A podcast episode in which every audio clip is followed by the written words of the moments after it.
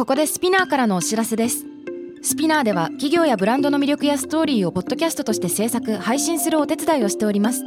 ポッドキャストを通してお客様とのタッチポイントの創出とエンゲージメントを向上させてみませんか？お問い合わせは概要欄の URL かスピナー .com のスピナーブランデッドポッドキャストからお願いします。Spinner.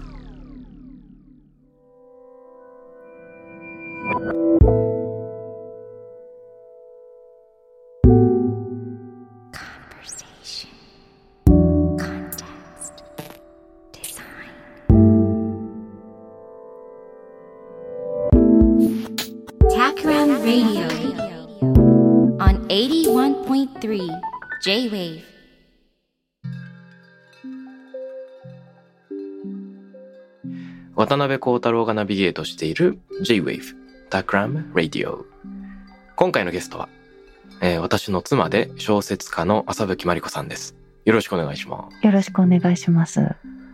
さて、えーこれまでもねこの年末年始の時期には夫婦対談お送りしてきました。はい。今なんかね検索したらどうも2019年の正月。あ。あと2020年の正月もやってたみたいで2020年は覚えてます、収録。そうですか？あの、家でコロナのことがあったから、お家リモートでリモートで。で、えっとね、ツイッターで前回どんな話をしてたのかなっていうのを調べてみたら、ちょうど、浅吹真理子さんのエッセイ集、大腸言葉巡り、うん。まあ、この話をしたりだとか、あ、だから2021年の新春夫婦放談っていうやつだったんだね。ポッドキャスト限定だったんだね、今年の初め。そうそう。ちょっと気楽な、気楽な、その方が良かったかもしれない。放うっかり放送班に乗ってしまうと、あの、ろくな話をしないといけないという、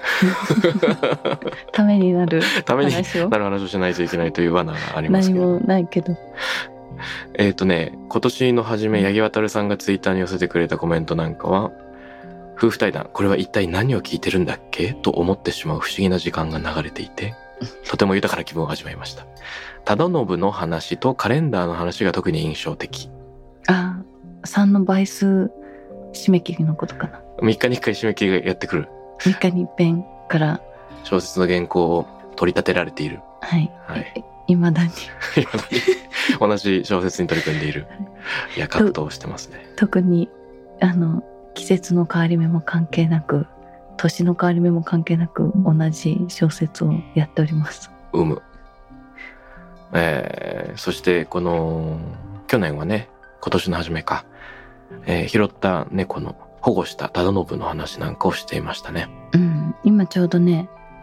忠信が、あの、寿命を迎えようとしていて、昨日もね、小太郎さんも来てくれて会ってたけど、まあ、水しか飲まないで10日も生きて、本当に立派だなと思っています。そうだね夜うんは毎晩、もうこれで会うの最後かと思うんだけど翌朝ピンと起きて水を飲んでる 毎回もうこもう会えないんじゃないかと思って泣きながら寝るんだけど朝起きると意外に元気繰り返してますね。本当に尊敬してます。はい、かっこいいですね。まあ、ということで、えー小説家が振り返る2021年っていう感じで話を聞ければいいのかなと思いますけど、今年振り返るとどうでしたか？うんあまりその年の節目を感じないのであのとにかくひたすら同じ小説を書いていて、うん。ただ今年の初めにあの花代さんの写真と、えっと、文章を私が書いたんですけれどもあのエッセイ集の「大腸言葉めぐり」が無事に発売できてそれから、えっと、仕事のことだとあのマメクロゴーチのファッションブランドの長野の県立美術館で開催されていた展覧会に合わせて短編小説を書いてあとは新潮で一つ短編小説を書いてなので大きい長めの小説を考えながらもあの2つ小さいあのボリュームの小説書けたのはとても良かったなと個人的に思いました。うんうんうん。あのぼんやりしてるのでこうやってラジオか何かないと振り返らないから不思議な気分ですこれが1年って考えればそうだもんねそうだよね。ちょうど今月ゲストで来てくれたのが CFCL のデザイナーの高橋祐介さんあで、高橋君うんね、我々の共通の友人ですが、一緒にロ日本行ったよねこの間そう、あの箱根の泊まりがけでね、行きましたね。なんかあの大涌谷のことを高橋君の娘さんがおなら山って言ってたのがすっごく可愛くて なんかもう大涌谷のことおなら山としか言えなくなっちゃったもんね。あ僕、あれ、ロープウェイ乗って初めて見たね。あの、ロープウェイでどんどん山を登って、谷が広がっているから視界が一気に開けて、下を見下ろす段になって、こんなに、こう、煙が出ているのかと。うんうん。なんか水蒸気？水蒸気だったね、あのすごく最初緑が綺麗だけどどんどん標高が高くなってその源泉吹き出してるところに近くなると、だんだんなんかこう死の山みたいになってくるじゃない、そうだよね。あれもすごく面白いよね。でなんか地面が地熱があるなっていう感じがしました、しますね。うん、で、ちょっと、低木が繁茂はしているが、しかし一度枯れてしまった、みたいなね。うん、この骨だけになった枯れ木みたいなのがこう広がってていい景色だったけど。いや、なんで高橋くんの話をしたかというと、あそうだ高橋くんは今年、まあ1年間を振り返って今年一番良かった展示は何だろうとか、今年一番美味しかったものは何だろうっていうのを振り返るのを習慣にしてるんだって。うんで、あ、1年前のこととか全然覚えてないけど、よくできるなっていうふうに思ってたら、体験しているその場その場で、これは今年1になるかもしれないっていうような、自分の記憶にしおりを挟むようなこともやってるんだって。へそれいいなと思って。あじゃあ孝太郎さん今年一番の展覧会とか読んだ本の思い出はありますか？いろいろありますよ。いろいろあります。食べたものでもいいけどはい、展示で言うと、ダレン・ダイヤモンドの絵が飾ってあるとあるギャラリーに行った時に、完全にこう足を止めて目が離せなくなったんですね。で、ゴルゴンの鬼面に睨まれたように、こうバッと止まってしまって目が離せないし、その瞬間自分の人生がスーパースローになったような、異なる時間の中に連れてかれちゃったような衝撃があったんですよ。で、それは、キャンバスの上に多分アクリルで書いてあるんだけど、結構写実的で、暗い部屋の中にパッとプリズムで分光された七色の光が落ちているっていうような、そんな絵なんだけど、写真にも見えるのね。で、この時、この短い光の虹の中に無限の階調があるかもしれないっていうのを想像しながら時間が永遠になるのを感じていて、しかし現世にも生きてるから、今もし足を動かしたら、今もし目を動かしたら、この感動と時間は終わってしまうんだろうっていうのも同時に分かっている。だから、なぜか目をそらしたい気持ちと、そこにずっといたい気持ちっていうのがずっとあったんですよ。で、こんな力をアート作品が感じるのは久しぶりだなっていうのを、一枚の絵に対面してる時に思ったんだけど、同時に後から感じたのは、あ、これって昨日、僕大学の授業の準備で徹夜で準備しただけで、感覚がバグってるだけなのかもしれない。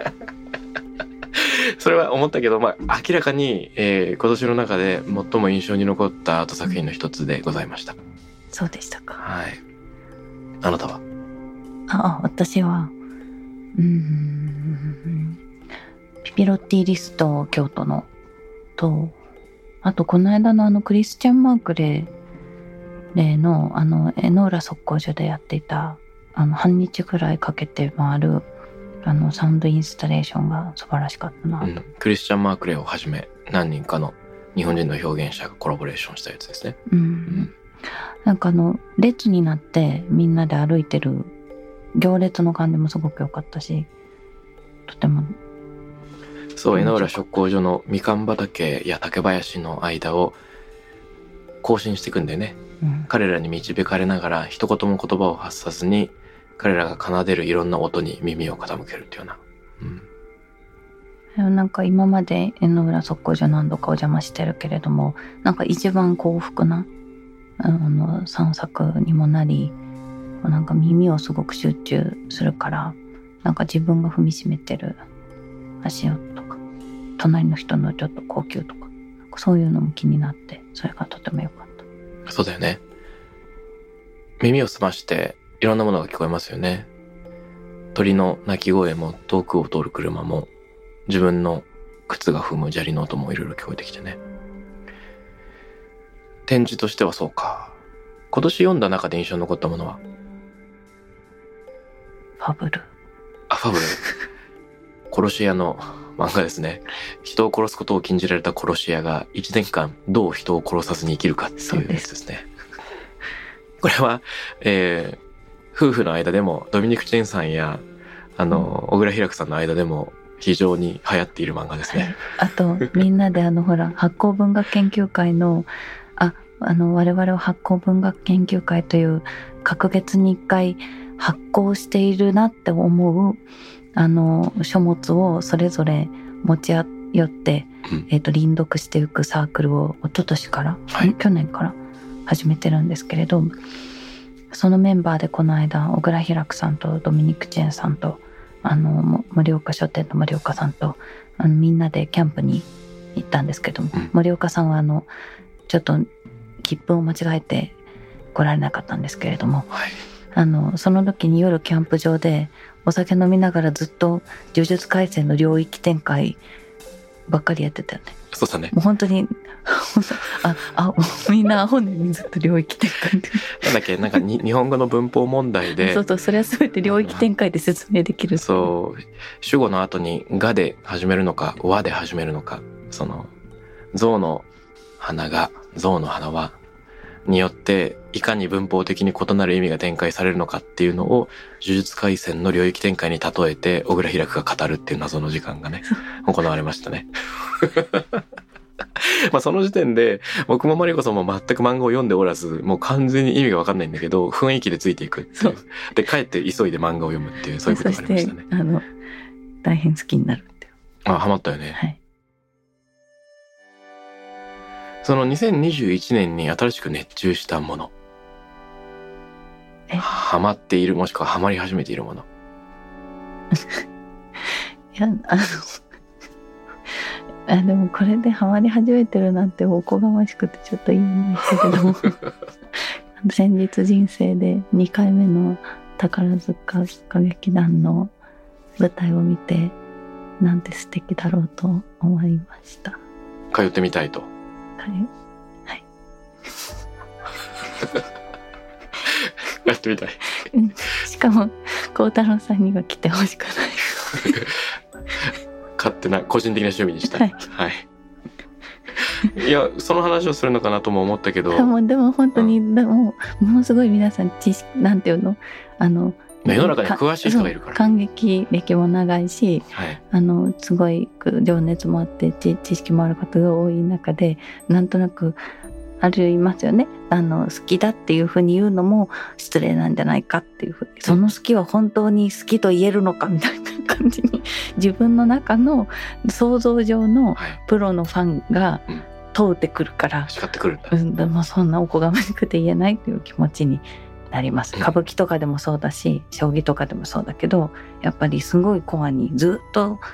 ずっと見続けたりしている方がいらっしゃる領域にうん。軽々しく。軽々しくもう入りたいというふうに言っても失礼だみたいなあるでしょそういうのね。いや、もちろんあると思うけど、客観的に聞いてるとなんか不思議だよね。つまり、表現者の人に対する敬意じゃなくて、表現者を囲ってる人に対する敬意っていうかなんか恐れみたいな。いやでもなんかやっぱり総合的なものじゃない？はい。ですか歌舞伎は演者だけじゃ成立しないしやっぱり見る人もいてその総合だからやっぱり両方ね、まあ両方あるよね。うんうん、いや、これ難しい問題ですよね。僕自身はその入っていくつもりがそんなにないので、好き勝手言えるわけだけど、まあ、よくジャズだったらさ、ジャズはジャズファンが殺してしまうみたいな言説もあるじゃない。あーうん敷居を高くすることで、うんあの人が入っていけなくなるんじゃないかみたいな。でもこの話は置いといてですね、はい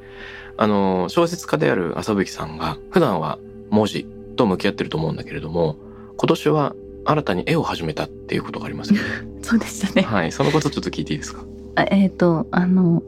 友人の現代美術をしている佐藤航さんの映画は私はとても好きなんですけれども偶然あの友人を介して知り合ってはい。でたまたまなんかおしゃべりをしてた時に佐藤航さんが温州みかんをあのおちんちんの形に向いてたんだけど、う皮をね、うん。あこういうこれってラジオで言っちゃダメ？はい大大丈丈夫あの瞬間をそのおちんちんの形にあの向きながらいやなんかすごくあの通ってるクロッキーが面白いよっていうふうに教えてもらって、でそのクロッキーはあの BL クロッキーで男性同士の裸体のポーズをあのひたすら追いかけていくんだけど、うん。でその時にそのクロッキーっていうのは絵を描くっていうよりもその瞬間を捕まえることだっていうふうに言っていてでその瞬間を捕まえに行っているっていう言葉がすごく気になってあの私は全く絵を描いたことがなくあの小説とか書くときにその登場人物の背中とか横顔が見えた時にすごく下手なスケッチはするけれどもそれは自分がその登場人物の人とかその景色に近づきたいと思って手を動かすためにただ描いてるからそれは絵だとは思っていないというかそのもっとよく見たいと思って手を動かして、うん。ああのイメージをこうも追いかけて。追いかけてかき分けていくような作業なんだけど、でもそれとは全然違うその瞬間を捕まえるために目の前にある体を追いかけるっていうことをしてみたいと思って初めて行ってでそれで大変面白くてもうなんか2時間くらいの本当にスパルタの3分5分10分とかそうやって区切ってどんどんどんどんポーズも変わっていってあの大きく描いていくんだけど。あのもう終わった後汗だくであの放心してちょっとおしゃべりもできないぐらいになるそんな風にその目の前にあるものを捕まえに行き行こうと思ったことがなかったからとってもありがたいというかとても楽しい場所で、うん。あの毎月はいあの行くのは難しいんですけどなるべく可能な限り行きたいなと思ってます。うんなるほど。瞬間を捕まえるという表現興味津々なんですけどモデルがポージングする時というのは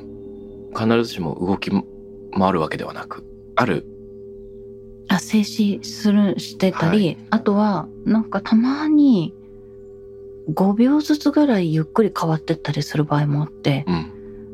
もうそうするともうほとんどなんか呆然としてるだけで終わっちゃうんだけど、うん。でもやっぱり他の人はもうみんなすごい勢いで、ううん。ん、追いかけて帰ってる。どう？その行為っていうのは何か文章に書いてくるものなの？いやもうそれは全然全く分からなくてとにかくただその瞬間にその皆さんと参加できてることが楽しいから、うん。まあ、特に小説のこととかは何も考えないでやっていて、うん、なんかでもすごく面白いな。すごいよね毎回帰ってくるたびにものすごいまあ大きさの紙をたくさん抱えて持って帰ってくるよね でも初回はクロッキー帳っていうものがどこに売ってるのかも知らなかったから何も持たずに行ってしまって先生のクロッキー帳をお借りしてすごい恥ずかしかった。やる気あるのかって感じだよねね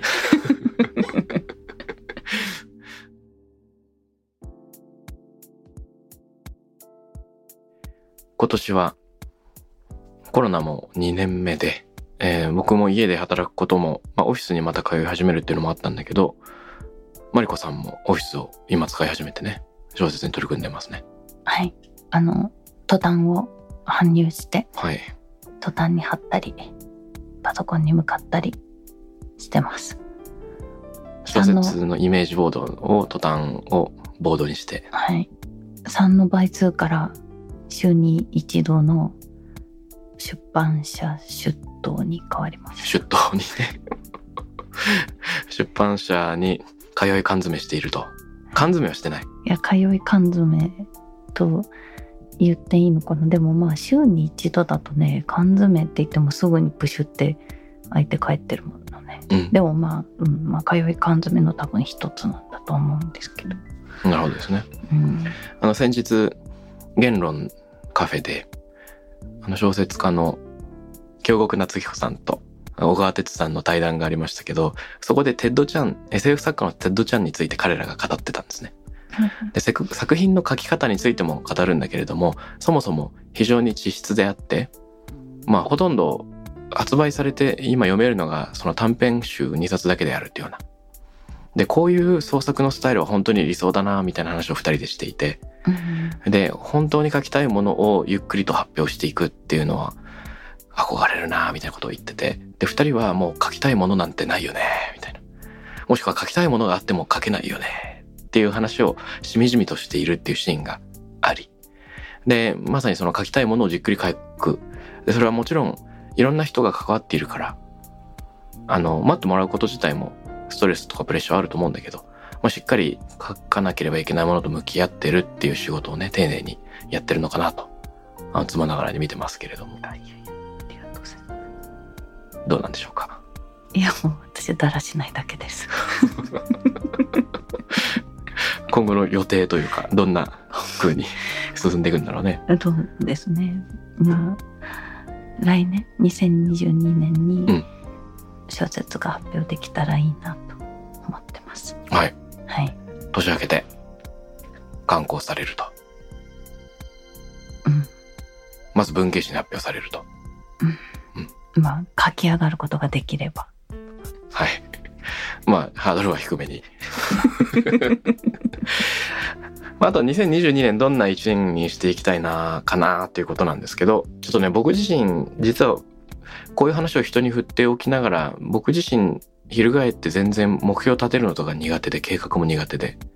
なるようになることしかやってこなかったリアクション型の、いやでもすごい細かく箱のサイズとか調べるの得意じゃない？家の掃除の時にね、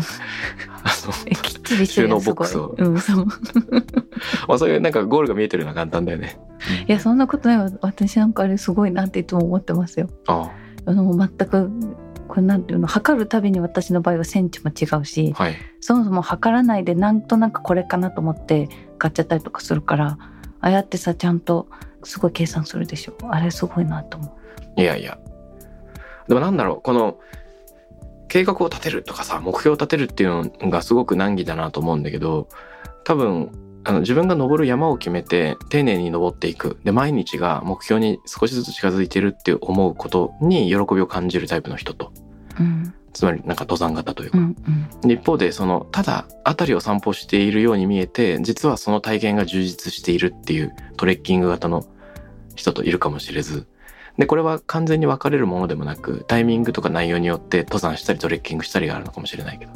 自分の中ではもうトレッキングしかできてないし、山登れるのかな？みたいな思いがあったりしますが、浅吹さんはいかがでしょうか？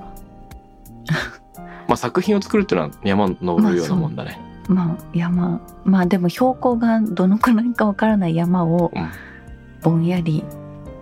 登っているっていう感じかもしれないですね。今年の初めのポッドキャストでは、まあ、消しゴムで書くっていうような表現をしてたけど、あうんうん。そうすると山に登っていると思ったら実は降りていたみたいなことがあるいやいやでも それは本当にしょっちゅうそうで、うん。あのなんだっけあの有名な歌「3歩進んで2歩下がる」あれは一歩進んでるわけだからうん。いいけど、私の場合本当に3歩進んで5歩下がるとか、うん。そんなのがザラだからとにかく消さないこと。あ消さないことっていう。あもうそう消しちゃダメっていうことになって、編集者の人から。うん、指示がでで消しゴムで書くなと。鉛筆で書けと。鉛筆でなんでデリデリートキはいデリートキーを押すなと。でもうあれは外せばいいって言われた。あのあキーキートップを。キートップ。押せないようにしろと。そう。でもなんかでもそうすると今度は始まり続けてしまうし、うんまあでもむずなんかよくわからないね小説って。本当に全然わかんないなといつも思ってます。うんなるほど。はい。大変ですね。いやいや。小沢さんあの何か2022年にしたいことはあるんですか？はい。新しい取り組みはいくつかあるんですね。うん。例えば社会人向けの連続講義を今ちょうど展開していてフライヤーっていう本の要約をあの紹介しているサービスオンラインサービスがあるんだけどうんそこの社会人向けコミュニティ講座で全4回、まあコンテクストデザインをビジネスの現場でどういうふうに活用していくかっていうのを今やり始めました。うんで、大学でやってた授業とちょっと違う。なぜならば、ビジネスの世界とのつながりを考えるから。で、これは今まで僕がそこまで、あの、突っ込んでやってこなかったことだけれども、あの、すごく大事なアプローチなのかもしれず、楽しんでやってます。これ頑張っていきたいなと。あとは正式に、えー2022年度も大学の先生と授業を続けてくれませんかってオファーがあったので、これもとても楽しみ。あの、1年目、えー充実してね、いろんな、うん学生の人に、えー何かを伝えたり、むしろ僕がいろいろ教えてもらったり、彼らの作品に触れて喜んだりしたわけだけど、うんたまに学生のみんなから連絡来るんですよ。ずっとサブゼミ企画するって言ってた渡辺さん全然やってくれないけど、どうなってるんですかっていうのもあれば、ごめんなさい、みたいな。あとは、あのーなんだ、ある人は美大を受験するから、まあ、コメントとか、何か、証明書のサインをくださいって言ってくれる人もいれば。でそういうふうにみんながちょっとずつ違う一歩を踏み出すのを垣間見れるっていうのはもしかしたら教えることの一個の醍醐味なのかもしれず。うん2年目っていうのは単なる多分リピートには全然ならずに授業も作り変えるし教え方も人数も形も変わっていくのかなと思っててまだわかんないそれも楽しみです、体を大事に。いやーこの前ね高熱出しちゃったからねうん。治ったけどでも、すごいスムーズだったよね、PCR 検査。ああ熱出た翌日すぐ受けてねすぐ陰性だと分かって安心しましたけど、ね。野戦病院みたいなうんうん。もう野ざらしのベランダみたいな環境で防護服着たドクターがスワブでね、グググって。そう検査してくれるという、もう何の話か分かんなくなってきてるけど。も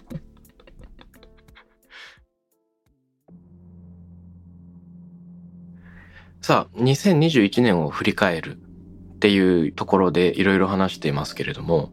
今年の5月の終わりくらいだったかな君は小説を書きに僕はリモートで仕事しに沖縄行きましたね行きました。あれ、本島だったよね。本島のセラガキです。セラガキはいの方に行きましたね。で、君はおそらくリニューアルしたあの姫百合記念館、あ、そう、どうしても行きたかった。うん、やっぱり戦争の振り返りをするっていうのは作品にもつながるところだっていうのがあったのと、僕自身もちろんいろんなプロジェクトや大学の授業が進行中だったんだけど、リモートでできるから、えーホテルの、えーデスクをね、の周りにたくさんポストイットとか仕事の資料を貼り出して、その場で海を見ながら仕事っていうような、なんかリモートワークをやったりしました。どうでしたか？あれ、現地でさ、それこそ透明のトタンをイメージボードにして、沖縄でイメージボードを作る。ねね。やったりしてたけど、振り返ってどあれは確か東京のヨドバシカメラからうん送って、配送料が無料だったから送って、うんそれでホテルの窓のところに設置して毎日ペタペタ資料を貼って、うんそれで帰る時に梱包しようと思ったらなんか4万円くらい配送料がか配かる。送料がかかるっていうことが 分かって衝撃を受けて呆然としてたらあの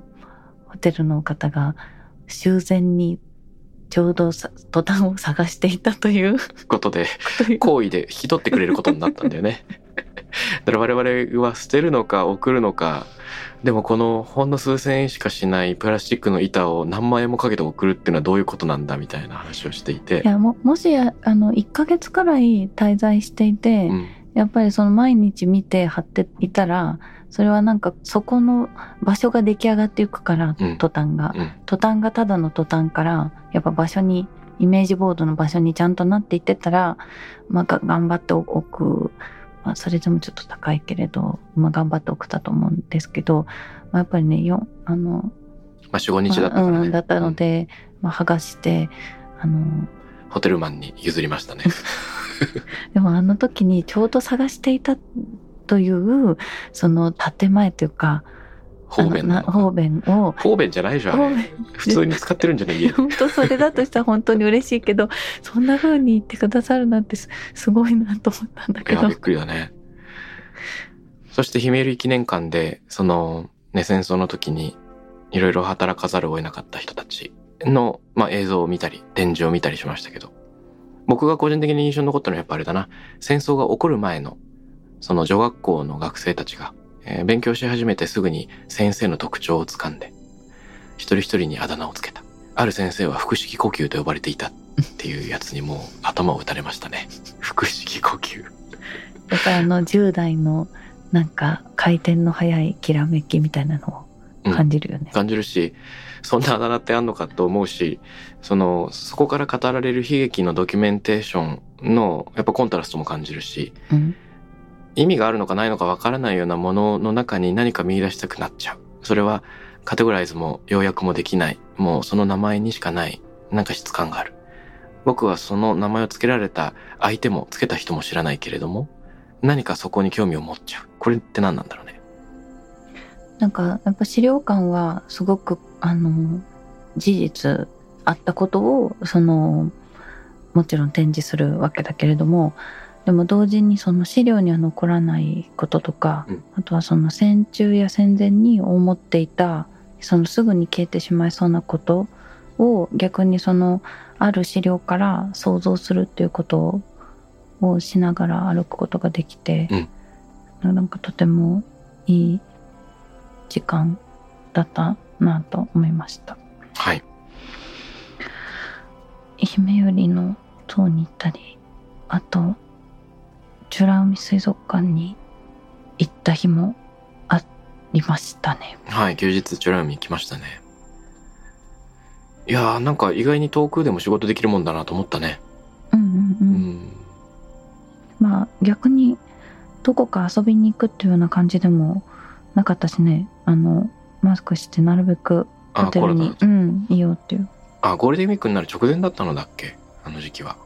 うん、そんな気がするな。うん4月の終わり頃だったような気がするね。なんか、だって緊急事態で行けなくなったよね、途中で。えそうだったっけ？うん、そうなる直前。だって、僕たちなんか2回くらい沖縄行こうって言ってて2回目をキャンセルした記憶がある。ああのーいろんなジャンルの違う表現者から刺激をもらうことは多々あると思うんですが、その他今年体験した作品で言うとどうでしょうか？例えば舞台でも音楽でも建築でもいいんだが。ーうん年は二左衛門さんと玉三郎さんの「桜姫吾妻文章」を見ることができたのは気絶しそうに嬉しかったことの一つです。うん。あとはあの以前も泊まったことがあるホテルに沖縄で泊まってその時にホットドッグを食べてすごく美味しかった記憶があってはい。また今回も食べたいなと思ったら、うん。メニューが変わってそれがなくなっていて、うん。それが滞在中4日間ぐらいやっぱりメニューを見るたびに 物悲しくなるっていうことがあってそれが一番の沖縄の思い出かもしれない。あの、味は、メニューは変わっていき、レシピも移ろっていく、失われてしまうものがある。そうで、うん別にすっごく美味しかったわけではないんだけれども、うん。なんかそのプールサイドで食べたホットドッグが美味しいなと思ったっていう。なるほど。いや、あのーフランス在住の詩人の関口涼子さん、以前、タクラムレディオにもゲストで来てくれたけど、カタストロフ前夜の後書きに書いてあったことで、震災や津波で、えー失われてしまったものっていうのは数に数えられないものがあるんじゃないかっていう、うんまあそっちの方がむしろ大事なんじゃないかって話をしていて、えー津波で流されてしまった家々に吊るされていた干し柿や、そこで作られていたご飯のレシピっていうのを誰が思い出すことができるだろうかっていうのは投げかけがあったんですが、うんもうちょうど姫よりも言ったし、我々はただ単にホテルから失われたメニューについて思いを馳せるだけなんだけど、その関口さんの本を今思い返したりもしました。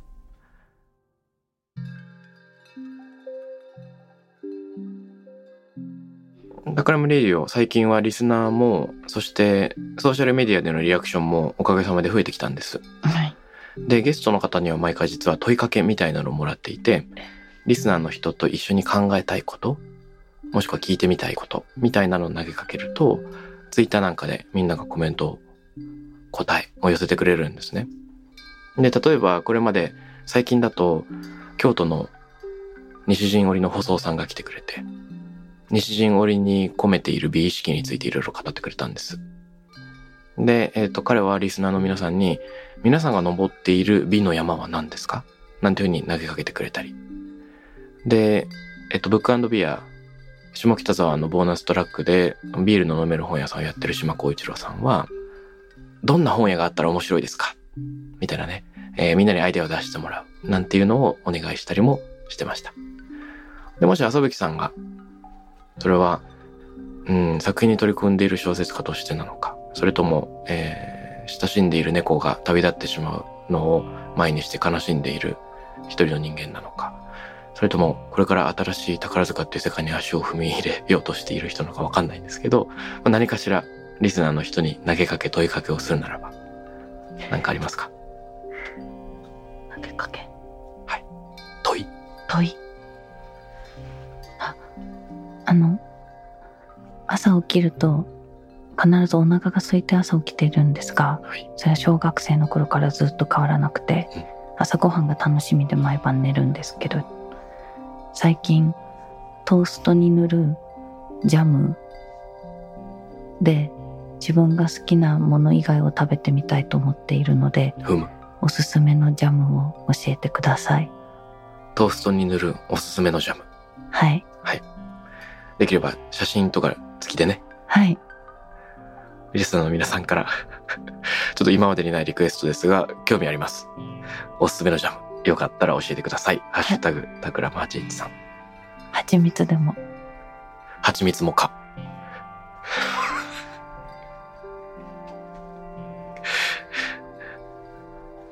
じゃあ、そんなとこかな？じゃあまあ、2022年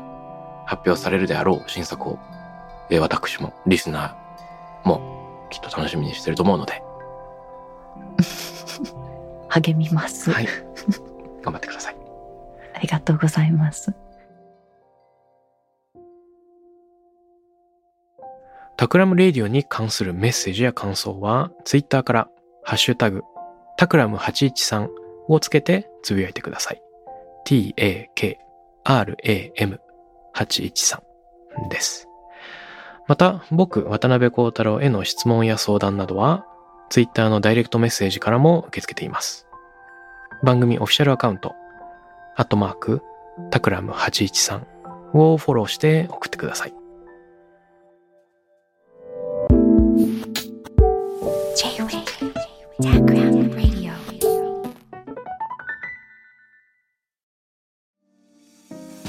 ここでスピナーからのお知らせです現在さまざまな企業のブランデッドポッドキャストを制作しているスピナーでは自社開発したポッドキャスト管理システムソニックボールを用いたオリジナルのアンケートを実施しています。リスナーの属性データを可視化することで御社のニーズに合わせたコンテンツ制作が可能になります。スピナーホームページ内のコンタクトよりまずはお問い合わせください。